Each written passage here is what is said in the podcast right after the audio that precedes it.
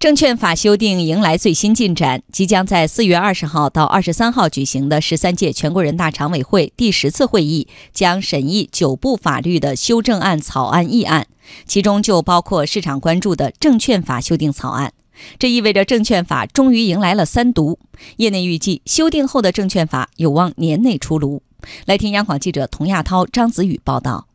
按照惯例，法律的出台会经过三读。也就是三次上全国人大常委会会议讨论审议，而在此前，证券法修订已经经过二读，即将迎来三读。如果三读通过，证券法在年内就能够完成修订工作。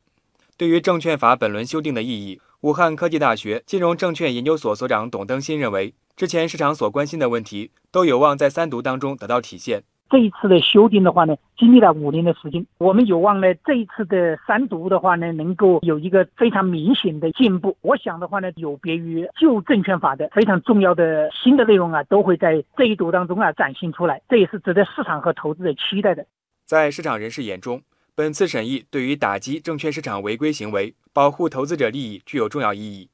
现行证券法规定，六十万元是信息披露违规的顶格处罚。这也引发不少人质疑处罚太轻。立信会计师事务所董事长朱建地直言，相比于六十万元的罚款金额，上市公司通过实施财务造假可能取得的违法利益巨大，信息披露的违法成本和收益不匹配。这种违规的成本太低了，它只有六十万封顶啊，缺乏对上市公司造假的威慑力。特别是科创板推出以后，我们认为法律这一块要更加有威慑、有震慑，让那些造假者。能够付出巨大的代价。证监会原主席肖钢在今年两会期间也表示，应当尽快的修订证券法，提升对于违法违规行为的处罚力度。全国人大财经委副主任委员刘新华认为，由于证券法与公司法、刑法众多条款紧密相关，在证券法修订的同时，急需对公司法、刑法进行联动修改，加大资本市场违法违规行为的打击力度，实现对资本市场的统一有效监管。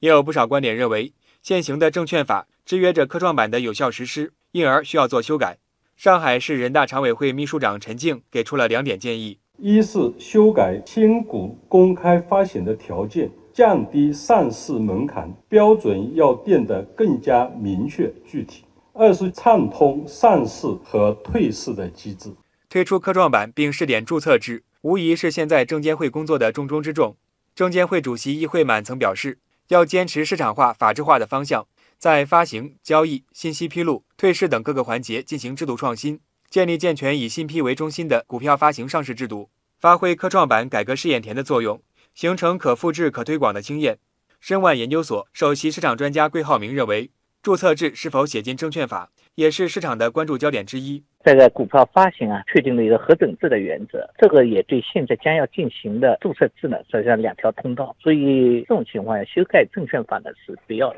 我想这是中国资本市场啊进一步完善，特别在法律制度的保障上进一步完善，建立一个严格的、有效的、具有较高可操作性的一个法律体系，对资本市场的稳定发展、打击违规、保护投资者利益具有重大的意义。